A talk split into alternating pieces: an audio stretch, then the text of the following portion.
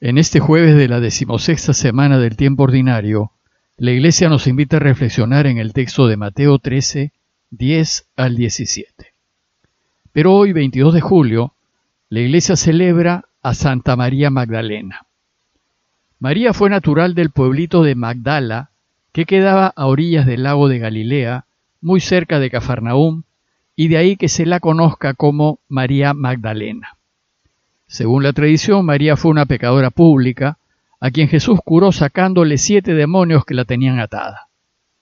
Profundamente agradecida, María se convirtió en una apasionada e incondicional discípulo de Jesús.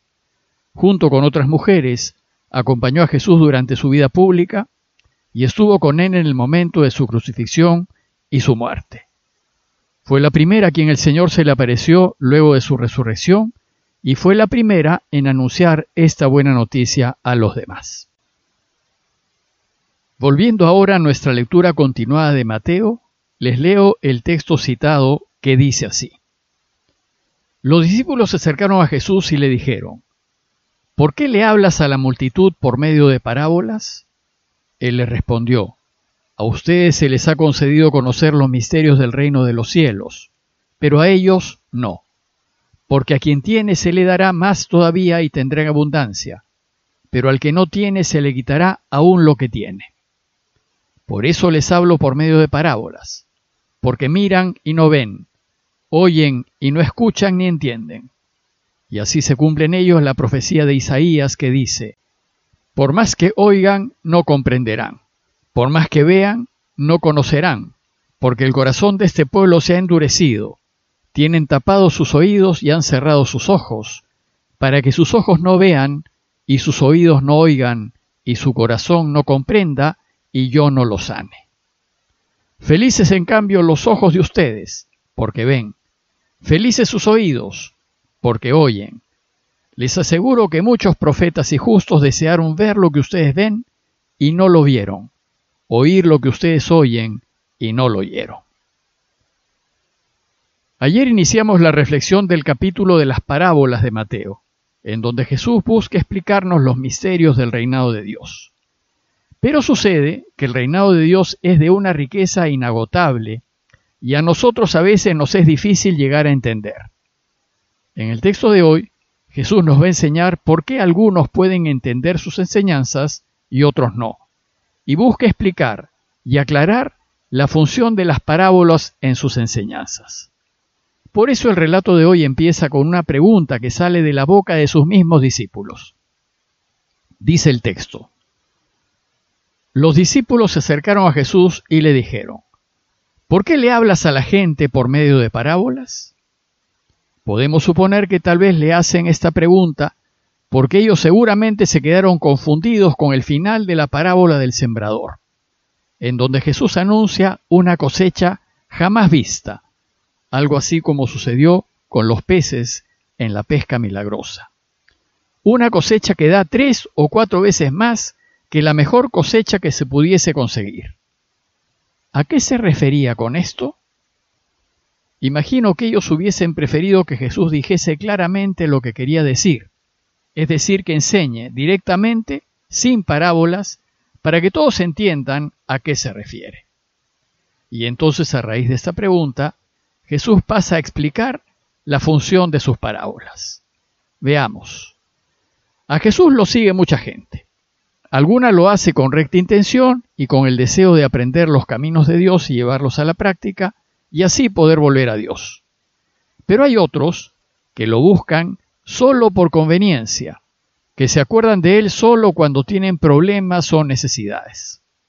Estos no se interesan por las cosas de Dios, Solo les interesa comer y ser curados. Entonces, lo que hacen las parábolas es separar, naturalmente, los verdaderos discípulos de los discípulos por conveniencia. Aquellos que buscan sinceramente a Dios y que están interesados en las cosas de Dios, podrán penetrar en el significado de la parábola y la podrán entender. Pero aquellos que solo se interesan en ellos mismos y no ven las cosas de Dios, las parábolas solo serán breves y entretenidas historias caseras. ellos no podrán penetrar en el sentido de las parábolas, ni podrán descubrir las riquezas del reinado de Dios. Por tanto, las parábolas producen dos reacciones. O te llevan a aceptar a Jesús y su mensaje, y en consecuencia a un mayor compromiso, o te llevan a rechazarlo y considerar su camino como una pérdida de tiempo. Los discípulos de Jesús pertenecen a ese grupo de gente deseosa de conocer a Dios y sus caminos, y por tanto a aquellos que son capaces de entender el sentido de las parábolas, aunque necesitarán de un mínimo de entrenamiento para que aprendan a relacionar los relatos de vida que narran Jesús en sus parábolas con el reinado de Dios. Esto Jesús nos lo enseñará en el relato que sigue. Ahora, el Señor les dice, a ustedes se les ha concedido conocer los misterios del reino de los cielos. Los misterios del reino son esas cosas ocultas que van a ser reveladas por Jesús. Eso que está más allá de lo que podemos ver y que solo es posible percibir con el corazón. Estos misterios solo son percibidos por aquellas personas sensibles cuyo deseo es Dios y en consecuencia solo pueden entender con los ojos de la fe. Los discípulos de Jesús, que tienen esa finura espiritual necesaria, van a poder entender el sentido de las parábolas, pues ellos encarnan a la verdadera familia de Jesús y son de los que desean hacer solo la voluntad de Dios. Pero, añade Jesús, si bien a ustedes se les ha concedido conocer los misterios del reino de los cielos, a ellos no. ¿Y quiénes son estos últimos? ¿Quiénes son ellos? Ellos son ese grupo de gente que vive sus vidas según los valores del mundo. No entiende el sentido de la parábola, se queda en la superficialidad de la historia y no cae en cuenta de lo que está detrás. Son los que tienen ojos que no ven y oídos que no oyen. Inmediatamente, Jesús hace una afirmación algo extraña, pues dice, porque a quien tiene se le dará más todavía y tendrá en abundancia pero al que no tiene, se le quitará aún lo que tiene.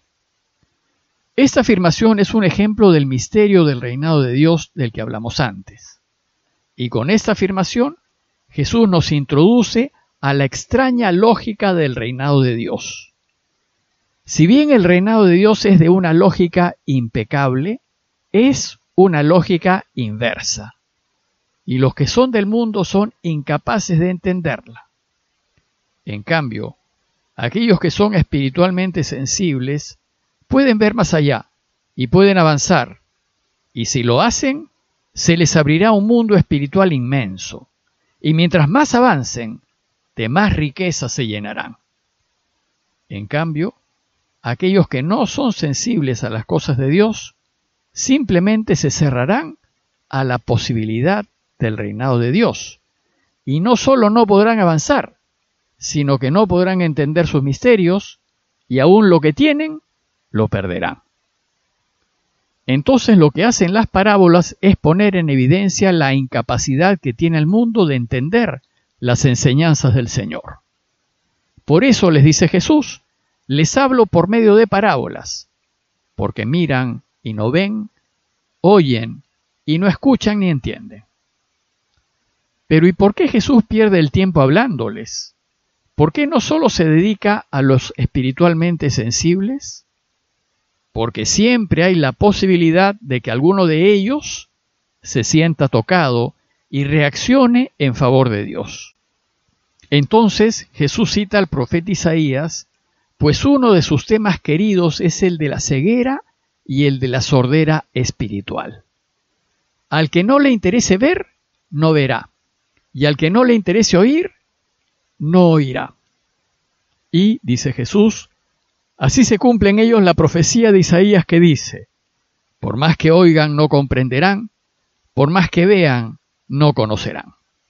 Porque el corazón de este pueblo se ha endurecido, tienen tapados sus oídos y han cerrado sus ojos, para que sus ojos no vean y sus oídos no oigan, y su corazón no comprenda, y yo no lo sane. Ese texto hay que entenderlo bien, pues parecería que Dios no quisiese ayudar al grupo de los que no entienden. en realidad no es así. Lo que hace la cita es poner en evidencia que somos libres, que tenemos la libertad, si queremos, de acercarnos a Dios y de esforzarnos por entender su mensaje. Pero también tenemos la libertad de no querer acercarnos a Dios y de no interesarnos en su mensaje. Si yo estoy en el grupo de aquellos que no se interesa por Dios ni por sus cosas, entonces pertenezco a ese pueblo que tiene el corazón endurecido, los oídos tapados y los ojos cerrados.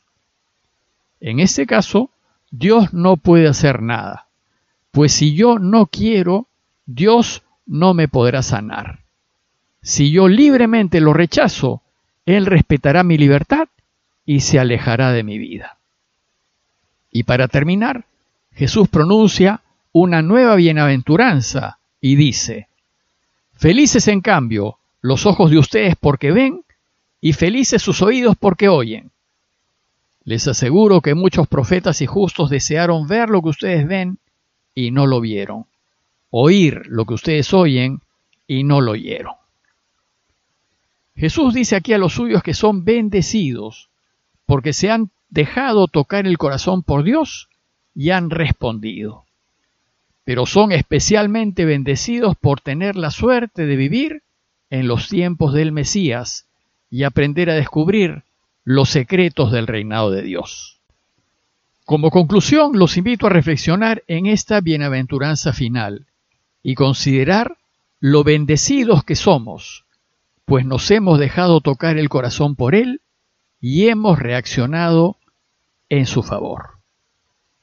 Pidámosle que nos dé ojos para ver y oídos para oír, y así al reflexionar diariamente en su palabra, podamos descubrir las maravillas que nos tiene preparadas. Parroquia de Fátima, Miraflores, Lima.